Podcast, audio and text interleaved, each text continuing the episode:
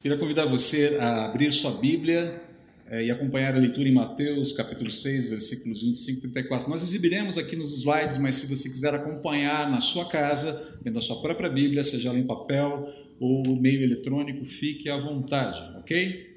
Assim diz a palavra do Senhor.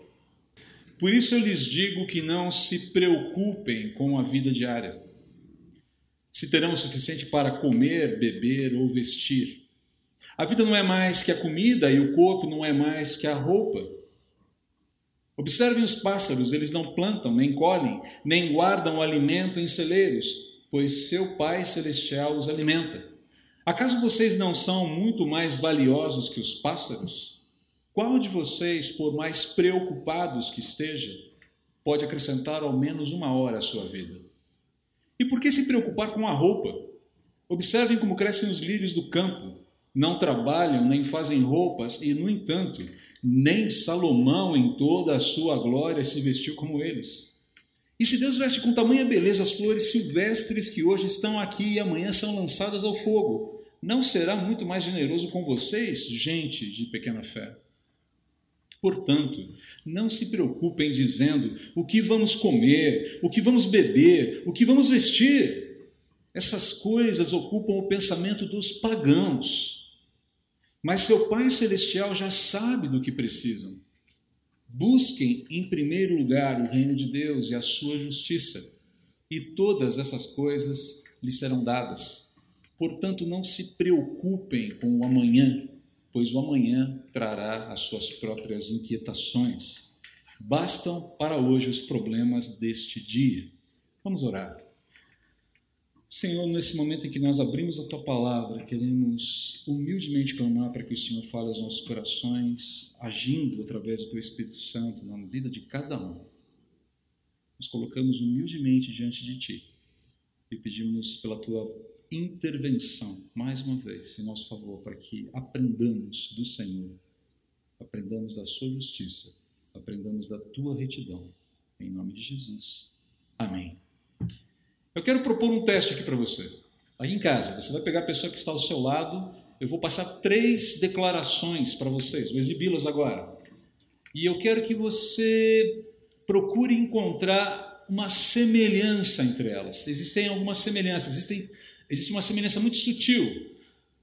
Quer dizer, é e não é sutil, mas eu quero que você avalie. Eu não vou poder colocar as três de uma vez, nós não temos espaço na tela mas eu vou passar uma de cada vez. Nós vamos repetir a leitura duas vezes em cada uma delas e depois eu vou deixar você pensar alguns instantes aí com a pessoa que está ao seu lado, com a sua família, se existe alguma semelhança nessas declarações. Preparados? Pronto? Posso disparar? Presta atenção, fique ligado, porque eu não vou poder repetir, ok? Primeira declaração: Deus mesmo há de prover o cordeiro para o holocausto, meu filho. Abraão, Gênesis 22, 8a. Deus mesmo há de prover o cordeiro para o holocausto, meu filho. Anotou? Próxima declaração. Ó Nabucodonosor, não precisamos defender-nos diante de ti se formos atirados na fornalha em chamas, o Deus a quem prestamos culto pode livrar-nos, e ele nos livrará das tuas mãos, ó Rei. Mas se ele não nos livrar, saiba, ó Rei, que não prestaremos culto aos teus deuses, nem adoraremos a imagem de ouro que mandaste erguer. Essa declaração corajosa foi dita por Ananias, Misael e Azarias, ou como as pessoas costumam chamar Sadraque, Mesaque e Abednego, os amigos de Daniel que foram deportados para a Babilônia no sexto século antes de Cristo. Vou repetir a declaração. Ó Nabucodonosor, não precisamos defender-nos diante de ti. Se formos atirados na fornalha em chamas, o Deus a quem prestamos culto pode livrar-nos e ele nos livrará das tuas mãos, ó Rei. Mas se ele não nos livrar, saiba, ó Rei, que não prestaremos culto aos teus deuses, nem adoraremos a imagem de ouro que mandaste erguer. Terceira declaração. Ó soberano, como prometeste, agora podes despedir em paz o teu servo. Pois os meus olhos já viram a tua salvação, que preparaste à vista de todos os povos, luz para a revelação aos gentios e para a glória de Israel, teu povo. Essa declaração foi feita por Simeão, um homem piedoso, a quem o Espírito de Deus revelou que ele veria a salvação de Israel ainda em vida, ele veria o Messias. E essa frase é dita no momento em que ele se encontra com Jesus, ainda recém-nascido, no templo, quando Jesus é apresentado pelos seus pais num ritual de purificação. Repetindo a declaração: Ó soberano, como prometeste, agora podes despedir em paz o teu servo, pois os meus olhos já viram a tua salvação, que preparaste à vista de todos os povos, luz para a revelação dos gentios e para a glória de Israel, o teu povo conseguiu achar algum ponto de contato, alguma semelhança nessas declarações? Eu vou ter que caminhar aqui um pouquinho. Você pode ir discutindo em casa, o pessoal pode conversar aqui. Estamos com, com uma equipe reduzida aqui, mas se o pessoal quiser falar também pode. O fato é que ah, preciso caminhar aqui e, se você quiser, vá trocando ideias durante esse momento de culto. Qual é a semelhança aqui? Qual é o ponto de contato aqui? Todos esses homens, todos eles, Abraão, os amigos de Daniel, Simeão, eles estavam confinados a circunstâncias humanamente limitantes e desafiadoras no presente de cada um. Vou repetir: todos eles estavam confinados a circunstâncias humanamente limitantes e desafiadoras dentro do contexto de cada um, dentro do contexto que viviam. Abraão ele lida naquele momento com a expectativa da morte do filho, do filho prometido, filho da promessa, filho da aliança. Os amigos de Daniel encaram a possibilidade de morte certa. Simeão é um pouco diferente. Mas ele precisa enxergar num recém-nascido muito mais do que um bebê. Ele precisa enxergar no recém-nascido uma promessa completa.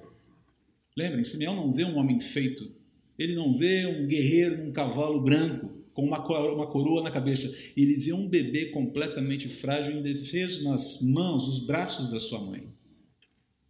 Apesar disso tudo, todos eles evidenciam em suas declarações, nós podemos perceber nessas declarações que eles fazem naquele momento que estão vivendo, que eles confiam em Deus, que eles confiam no caráter de Deus, eles confiam nos propósitos de Deus e mais, eles confiam nas promessas de Deus quanto ao futuro. Eles não sabem muito bem como Deus vai resolver essa questão. Mas o fato é que eles, apesar de estarem confinados em momentos críticos, eles estão confiantes, eles estão vivendo aquele dia sustentados pela porção de graça provida por Deus para aquele dia. Elaine tem uma frase muito, muito fofinha que ela usa sobre essa história de graça. Ela fala: Deus provê uma fornadinha quente de graça a cada dia cabe a nós desfrutá-la. Todo dia tem uma fornadinha de graça à disposição. Estou desfrutando dela ou não? Porque a fornada de graça para viver o dia de hoje, esse domingo já foi providenciada. Está aí, a dispensa está cheia. Agora, queridos, é exatamente esse ensino que Jesus está apresentando nessa parte do Sermão do Monte. Como lidar com as preocupações da vida sustentados pela graça que Deus dá a cada dia. E lembre-se que nesse sermão, pregado a milhares de pessoas, qual é a intenção de Jesus? É apresentar o ethos do reino de Deus. E o que é o ethos do reino de Deus? Deixa eu já passar aqui para o próximo slide, antes que eu me esqueça. O ethos é, é, são essas características distintivas de um determinado povo as suas, as os seus atos, as suas atitudes, os seus hábitos, as suas crenças. Jesus está mostrando para o povo qual é essa dimensão do ethos do reino de Deus. Como é que funciona essa vivência comunitária, essa cidadania que transcende a realidade humana, a realidade terrena. E mais interessante é que no centro dessas características distintivas que Jesus apresenta, e agora especificamente nesse trecho aqui do Sermão do Monte, encontra-se a confiança em Deus em primeiro lugar. Jesus está explorando isso de uma maneira muito clara ali. Na verdade, ele está desenvolvendo de uma maneira muito didática a necessidade de confiarmos em Deus em primeiro lugar. O cristão deve, no ensino de Jesus, o cristão deve empenhar-se para que a sua confiança seja primariamente colocada em Deus e não em qualquer outra coisa ciente de que Deus cuida da nossa vida em conformidade com os seus propósitos eternos. Jesus acabou de falar, olha, não dá para servir dois senhores. Alguns versículos um pouquinho, um pouquinho anteriores ali do capítulo 6, versículos 25 a 34, Jesus falou, olha, não dá para servir dois senhores, não dá para ter o coração dividido. Confie em Deus em primeiro lugar. O restante será suprido. A gente vai desenvolver um pouco mais essa ideia aqui. Agora, essa colocação da confiança em Deus em primeiro lugar, isso deveria, isso torna, ou deveria tornar a preocupação algo desnecessário. Eu sei, tipo, ah, André, muito teórico isso, estou vendo, mas sinceramente não é tão simples assim. Eu, eu, entendo, eu entendo. Nós somos humanos e, como disse C.S. Lewis, numa das suas cartas lá, da, da Cartas do Inferno, ou Cartas um Diabo ao seu jovem aprendiz, ele fala assim: olha, existe a lei da ondulação, o ser humano ele ondula. Ele é híbrido, ele é tanto eterno quanto ele é humano e terreno. Deus conhece essas nossas fragilidades, mas isso não elimina o fato de que nós precisamos adestrar nossa alma nessa direção. A preocupação, sim, é uma coisa desnecessária. Nós precisamos trabalhar com essa ideia continuamente. É interessante que a palavra preocupação e ansiedade é a palavra-chave dessa sessão inteira que nós acabamos de ler. Eu destaquei em vermelho no texto que nós lemos há pouco. Ela ocorre seis vezes no texto versículos 25, 27, 28, 31 e no versículo 34 duas vezes. Qual é a intenção de Jesus aqui? É começar dizendo, precisamos confiar em Deus, você precisa aprender a confiar em Deus em primeiro lugar. E ele vai começar a trabalhar com ilustrações que nos ajudam a compreender como é que esse negócio é lógico, faz sentido. Não é uma ideia abstrata. Jesus usa exemplos muito simples para nos ensinar sobre a questão da confiança, em primeiro lugar, em Deus. A primeira ilustração aqui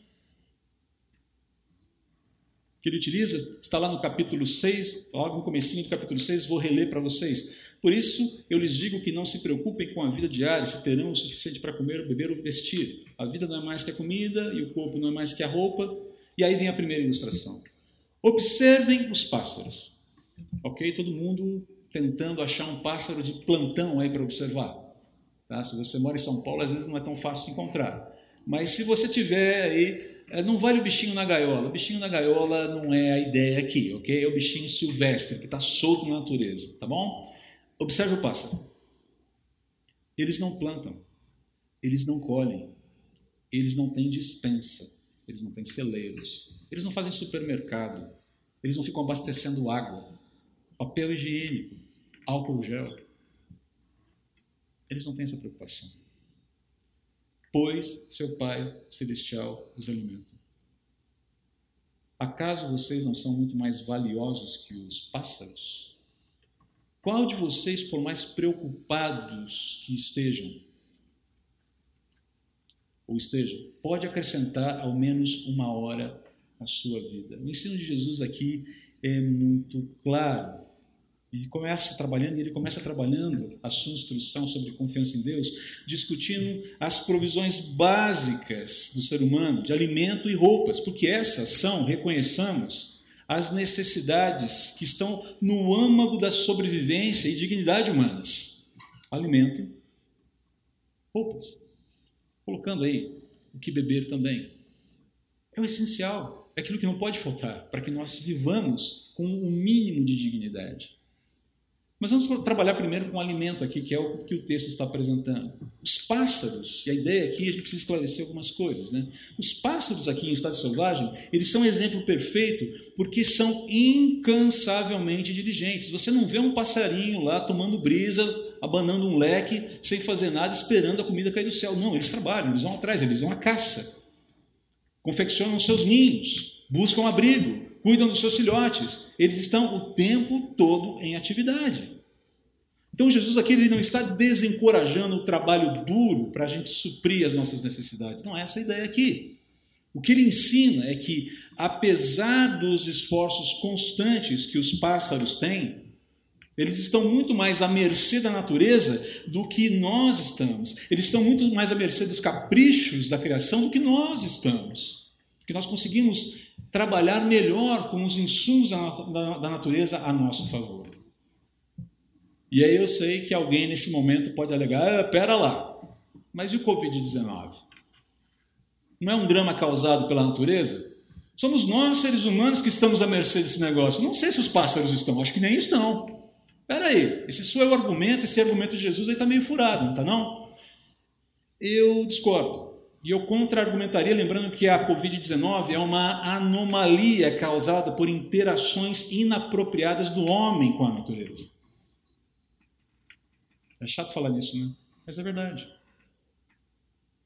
O surgimento e o drama real dessa doença não anulam de forma alguma o ensino de Jesus aqui. Quando a natureza, presente de Deus para todos nós, é cuidada com interações humanas zelosas e apropriadas, a regra é a provisão e não a ameaça, como essa que nós estamos vivendo agora. Mas eu não quero esticar esse assunto. Deixa eu voltar aqui para a instrução de Jesus e o que ele deseja ressaltar com essa ilustração. Em primeiro lugar, a ilustração do alimento. Em primeiro lugar, ele deseja ressaltar, ou ele ressalta, tá? que para Deus, nós, seres humanos, temos valor distintivo do restante da criação, simplesmente porque fomos criados à sua imagem, à sua semelhança. E o que significa isso? Você que assistiu às aulas de teologia sistemática que nós demos no semestre passado vai responder isso com a ponta da língua, ou na ponta da língua, tem a resposta na ponta da língua. O que significa ser feito à imagem e semelhança de Deus? Somos distintivos. E isso significa o quê? Ok, nós somos feitos por Deus para nos relacionarmos com Ele e nos satisfazermos nele. O ser humano é um ser intrinsecamente religioso, isso está no nosso DNA. Nós somos religiosos e relacionais por natureza. Ninguém nasce desprovido dessas conexões. Ela pode ignorar ao longo do tempo, mas você nasce com isso. E esse ímpeto religioso, relacional, só pode ser correto e plenamente satisfeito numa relação pessoal com o único Deus verdadeiro, mediante a fé em Jesus Cristo. E é interessante como, dia após dia, semana após semana, mês após mês, ano após ano, década após década, a história vai mostrando para a gente como o homem insiste em ignorar isso. Alguém chegou para mim esses dias e falou: e se o Covid-19 for um, presta atenção de Deus para que a gente. Eu falei: eu não sei se é, não posso dizer que seja, mas que está funcionando, está. Está funcionando, está. É interessante como Deus entrou na pauta de jornais, de conversas que, de pessoas que simplesmente não queriam saber, não se ignorar. Enfim, Deus entrou na vida humana novamente. Olha que interessante. Talvez seja um motivo, não é o motivo, eu creio, mas pode ser sim um motivo. Em segundo lugar, nossa preocupação, então, em primeiro lugar, é mostrar que Deus está muito interessado na vida humana. Porque Ele nos fez para estarmos interessados nele, e Ele sabe que esse interesse nele é essencial para que a gente viva. Então Ele está muito preocupado, sim, se é que a palavra é adequada, ele está interessado, ele está envolvido nesse negócio de fazer a gente se voltar para ele e de cuidar da gente. Mas em segundo lugar, aqui, a nossa preocupação ou ansiedade, as palavras aqui são intercambiáveis, elas não contribuem com absolutamente nada para que a nossa longevidade seja alterada. É isso que Jesus está falando. Vocês não conseguem, com as suas preocupações e ansiedades, acrescentar um micron um centésimo, um milésimo de segundo a, a, a sua longevidade. Os seus dias já estão escritos, a sua realidade já está trabalhada. Gosto do salmista quando ele fala: Os meus dias foram escritos no livro da vida. Ah, ninguém morre de plantão, ou melhor, ninguém morre de véspera, como dizem por aí, plantão. Ninguém morre de véspera e ninguém adia a morte. Tem muita gente tentando fazer isso mas não vão conseguir. Nosso dia, os nossos dias já estão escritos. Isso é uma realidade. E a gente não precisa se preocupar com isso, especialmente nós cristãos não precisamos nos preocupar com isso. Jesus está dizendo que a preocupação e a ansiedade são ladrões não somente da paz, que a gente quer tanto ter e que quer tanto que chegue e ocupe totalmente nosso ser, especialmente em momentos como esse, mas também da nossa energia, da nossa sanidade mental, do nosso vigor físico. Porque a preocupação, a ansiedade nos distraem, elas tiram o nosso foco do que realmente importa pensar, do que importa pensar no presente, do que importa considerar e fazer hoje, aqui, agora.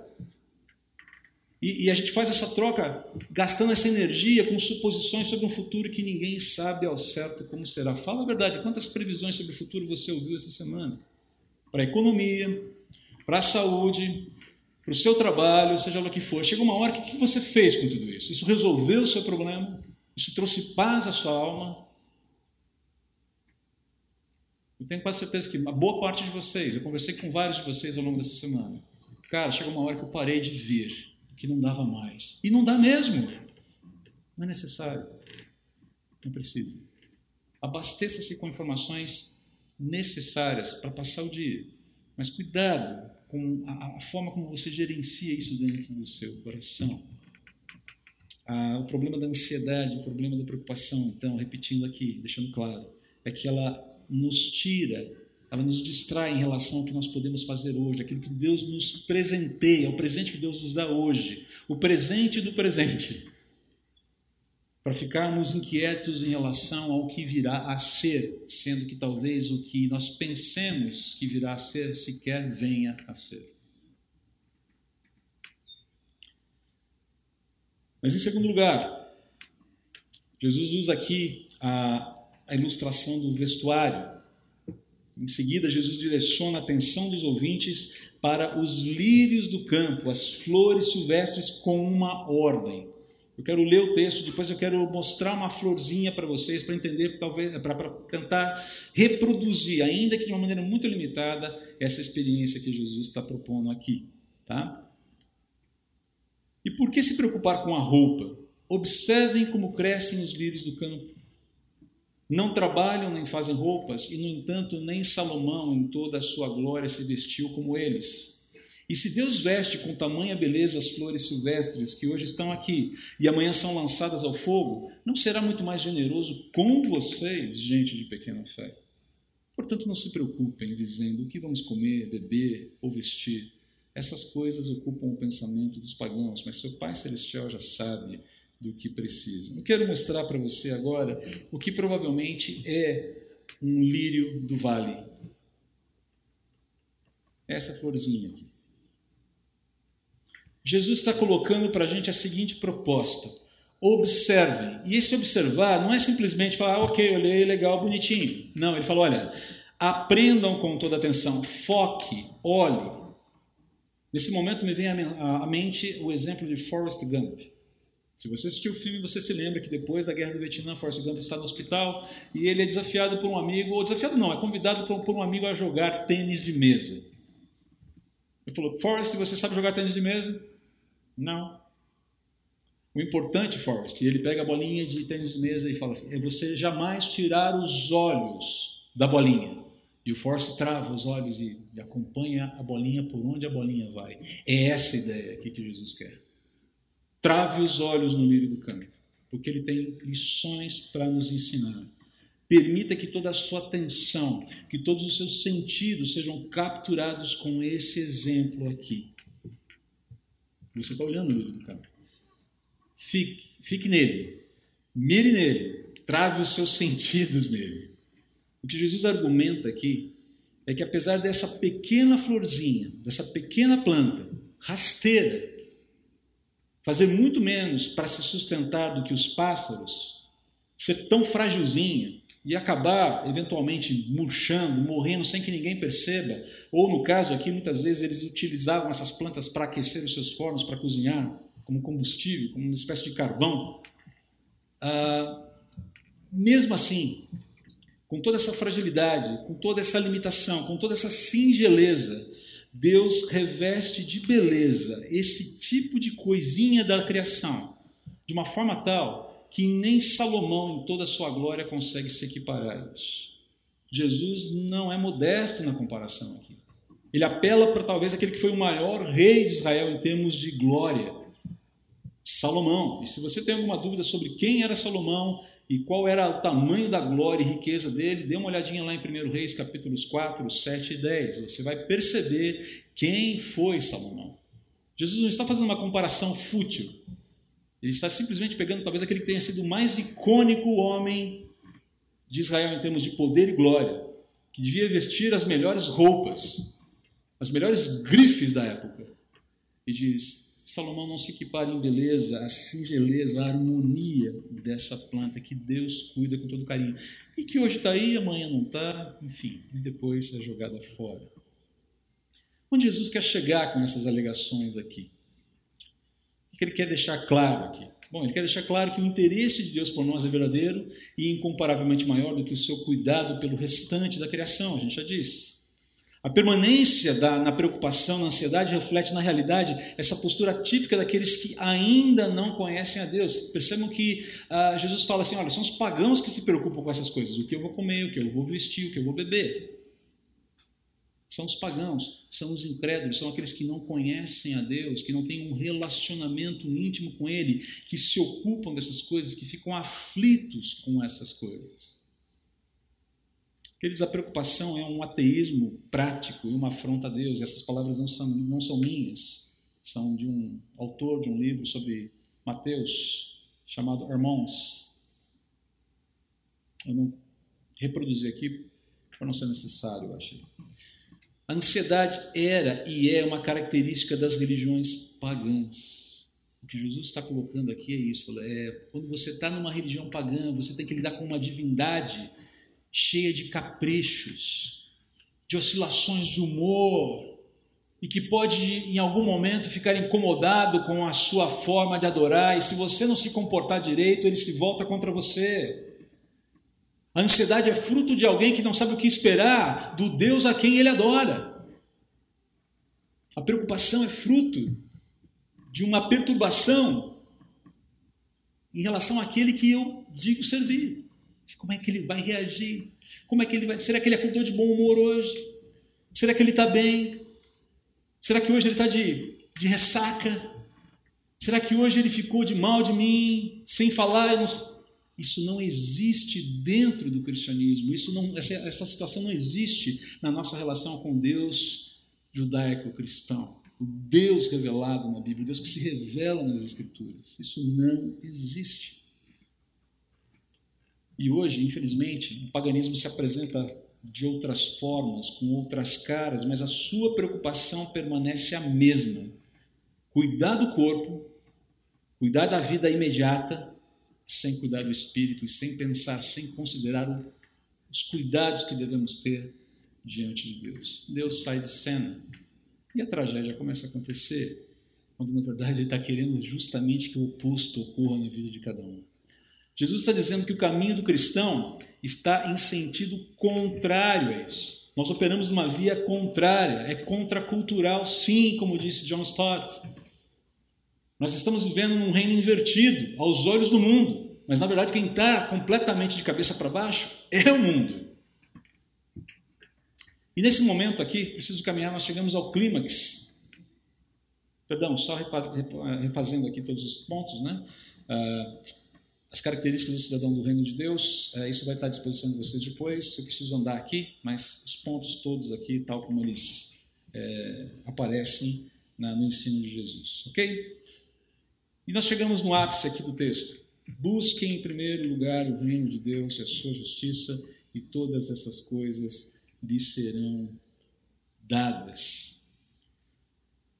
O que Jesus quer dizer aqui é que quando as prioridades relativas aos tesouros no céu, que são juntados no céu, aqui a gente faz uma pequena remissão àquilo que ele falou nos versículos anteriores, ali no capítulo 6 e, e, todos os tesouros do céu e os tesouros da terra estiverem corretos, quando essa relação, as prioridades, cada coisa no seu devido lugar, Deus suprirá as necessidades humanas fundamentais. Enquanto nós vivemos aqui, nada nos faltará. É uma promessa. a ordem é: procure primeiro a justiça do reino de Deus. Agora, para que isso aconteça, ou na esteira dessa, dessa ação, nós nos compromissamos com a obediência ao mandamento, aos mandamentos de Jesus, que é amar a Deus sobre todas as coisas e amar ao próximo como, como a mim mesmo. Para que essa justiça do reino seja vista, esse compromisso de obediência a esses mandamentos precisam ocorrer, ou precisa ocorrer. É, é assim que nós perceberemos a evidência da justiça do reino de Deus nesse mundo. Agora note, e aqui uma perturbaçãozinha na força. A nossa obediência a esses mandamentos vai contribuir para a resolução do aparente problema em torno da promessa feita por Jesus nesse versículo 33. Qual é o aparente problema? De que todas essas coisas nos seriam acrescentadas. qual é o problema? O problema é que há muitos cristãos morrendo de fome, passando necessidades no mundo. Hoje, aqui, agora. A história está cheia de exemplos. Existem pessoas que professam a sua fé em Jesus que estão, sim, passando, vivendo uma vida absolutamente miserável. Desprovidas dos recursos mais básicos. E a pergunta que eu faço alguma coisa está acontecendo. Será que Jesus falhou na sua promessa? Será que essa promessa não é, é não é real? Ou será que essa promessa diz respeito ao reino vindouro, quando o Senhor Jesus reinar na terra? Será que é essa a ideia? Me parece que não, me parece que a ideia está muito clara aqui, no sentido de que nós sejamos os agentes para que essa justiça seja executada. Parece que a ideia aqui é que nós sejamos, nós, todos nós, cristãos, salvos por Jesus, sejamos os instrumentos de justiça que alcançam e abençoam o próximo. Talvez seja essa a pressuposição aqui. Talvez tenhamos que é, é, caminhar nessa direção. Será que a promessa de Jesus não estaria pressupondo o compartilhamento de bens, dos meus bens, dos seus bens, dentro da comunidade cristã em primeiro lugar? Aquela história de repartir o pão, sabe? Não adianta simplesmente olhar o irmão que passa fome e dizer: Vou orar por você, querido, vá em paz, Deus seja contigo que a paz dele te cubra de carinho. Não basta ser carinhoso nesse momento, eu preciso partilhar, tirar do meu pedaço, ainda que seja pequeno, para que o meu irmão partilhe do pouco que eu tenho. Perceba como isso está totalmente ligado a essa ideia de onde coloco a minha confiança. A sua confiança está no seu patrimônio? Não há nada errado em você ter um patrimônio. Mas e se esse patrimônio vier a falhar com você e eventualmente ele pode falhar, porque afinal de contas o futuro é incerto? E se a sua aplicação não voltar a render tudo aquilo que você gostaria? E se a previdência privada falir? Ah, André, pare com isso, por favor. Queridos, é, eu não estou fazendo aqui um exercício de futurologia, até porque a gente está falando que teríamos que temos que trabalhar de outra forma, mas é exatamente por termos que trabalhar de outra forma que precisamos considerar o quanto temos de fato colocado a nossa confiança em Deus de tal forma que nós nos tornamos pessoas generosas, liberais, no sentido de nos desapegarmos das coisas que Deus nos deu para gerenciarmos em seu nome e compartilharmos dessas bênçãos com aqueles que estão nesse momento, ou a partir desse momento, necessitando de cuidados específicos. Em breve, talvez alguns aqui ficaram sem trabalho. Alguns talvez já estejam sem trabalho. Outros ficarão doentes, outros não terão dinheiro para pagar as suas contas.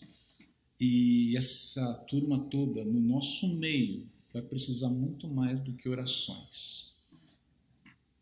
Precisarão de bolsos abertos e presenças que se arrisquem falando com um amigo que mora fora do Brasil essa semana, casal querido, passando por uma aflição muito grande com o Covid-19 ali na África do Sul. Ele falou, André, como é que você está fazendo para lidar com as necessidades das pessoas caso você tenha que sair? Está usando máscara? Está usando. Eu falei, cara, que máscara? Não achei máscara para comprar. Gente. Sai! E confia que Deus vai nos guardar.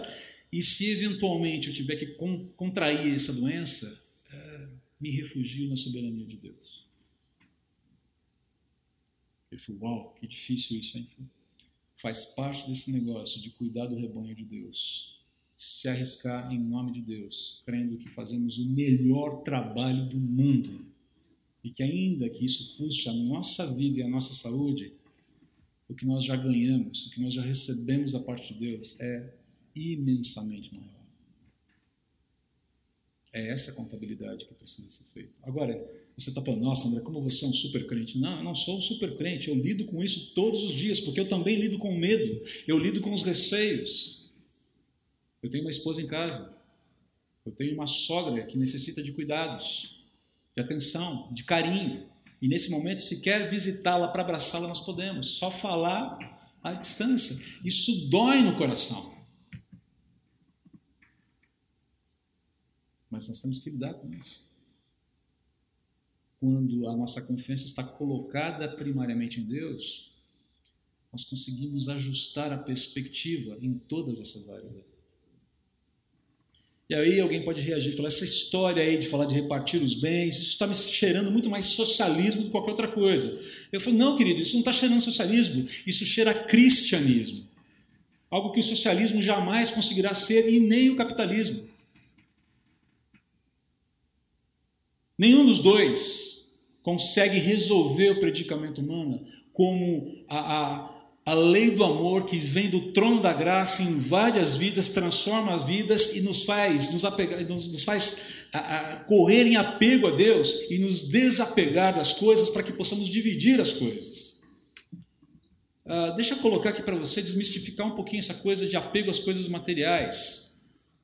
Nós podemos ter coisas boas, teremos coisas boas, mas a questão é que nós precisamos entender que todo o conjunto de realidade material dada por Deus por nós é para servi-lo e servir ao próximo, sobretudo. E não sermos servidos, nos abastecermos, montarmos um bunker em casa. Ah, daqui três, quatro meses, quando tudo regularizar, eu saio. Saio de casa.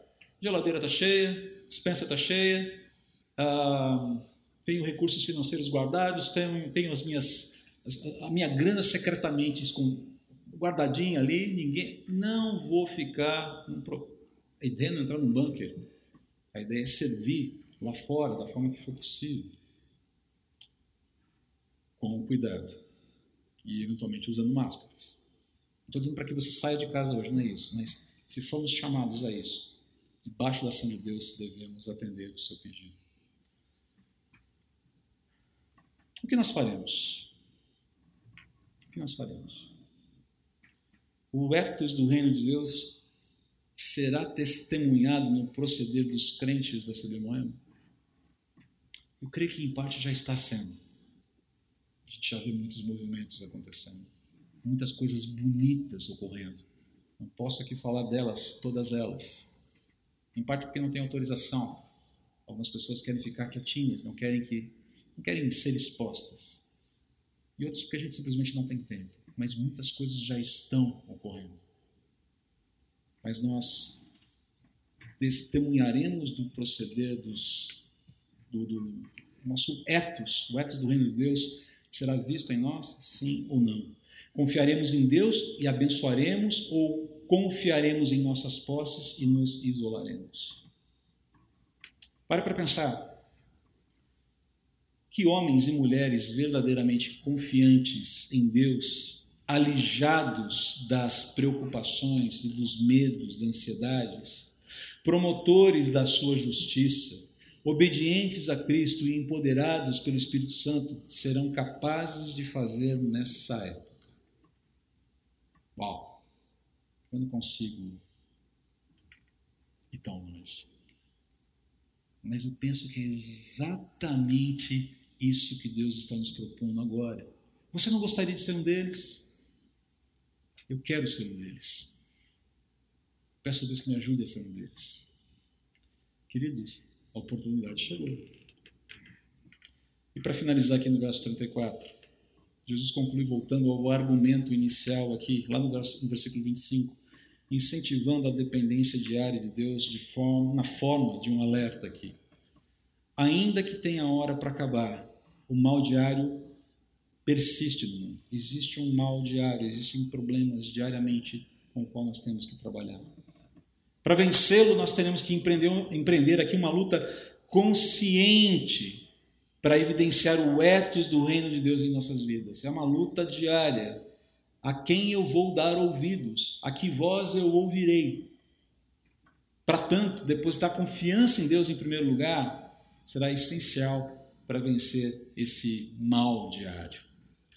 O que, que o futuro imediato nos reserva? Eu, sinceramente, não sei. Futuro imediato. Futuro escatológico, a gente tem algumas informações bem consistentes. Mas o futuro imediato eu não sei. Refletindo aqui em Eclesiastes, para a gente terminar, um, autor chamado John Feinberg escreveu um livro chamado Apesar do Sofrimento. Eu não tenho condições aqui de explorar muito esse, a história, é um livro maravilhoso. Ele faz uma proposta ousada sobre essa questão do futuro e do futuro próximo. O livro foi escrito numa forma de, só para você entender, foi escrito numa forma de devocional. Ah, da dificuldade, das lutas que ele enfrentou com a doença muito severa da esposa, mal de Huntington. E ele coloca da seguinte forma: ele propõe que ah, nós devemos lidar, devemos olhar para o futuro próximo da seguinte forma, da seguinte forma: Deus oculta o futuro para que nós confiemos em Sua providência, pois não podemos anular os feitos de Deus. Nós somos exortados a nos alegrar nos bons dias do presente sem nos deixarmos perturbar com a possibilidade de que algo venha a destruir essa felicidade no futuro. E chamados a considerar no dia da adversidade. E ele acrescenta o seguinte: se não soubermos o que esperar, devemos aguardar pela revelação do Senhor sobre o que virá em seguida e confiar tudo a Ele. Podemos querer mudar o que Deus vai fazer, mas isso não é possível. Devemos nos submeter à sua providência e simplesmente confiar. Se soubéssemos detalhes do nosso futuro, talvez julgássemos que poderíamos decidir como agir. Poderíamos achar que não há necessidade de confiar em Deus. Que a nossa confiança, a minha confiança, a sua confiança, bem fundamentada em Deus, fundamentada no seu caráter, segundo a atuação do Espírito Santo de Deus em nós, seja capaz de declarar com toda a confiança e coragem, tal como Abraão declarou: Deus proverá. Mas sejamos como Abraão, dispostos a entregar tudo o que nos for pedido por Deus para a glória do nome dele. Que sejamos capazes também de declarar que Deus quer Deus decida livrar-nos ou não desse tempo de angústia, permaneceremos fiéis a Ele mas continuemos apresentando a Ele as nossas inquietações, as nossas perplexidades, para que sejamos consolados e renovados. Sigamos as orientações que Paulo nos dá lá em Filipenses capítulo 4, versículos 6 a 8. E por fim, sejamos como Simeão, que tenhamos a capacidade de fazer o mesmo tipo de declaração de Simeão. Senhor, nada nesse momento me falta. Nada me falta. Estou pleno estou completo, pois fui alcançado pela tua misericórdia e salvação. Vamos orar. Te agradeço, Pai, pela tua palavra. Te agradeço pelo ensino de Jesus no Sermão do Monte, em especial em Mateus capítulo 6, versículos 25 e 34, que fala a respeito de forma tão clara sobre como deve ser o nosso proceder com as preocupações da vida.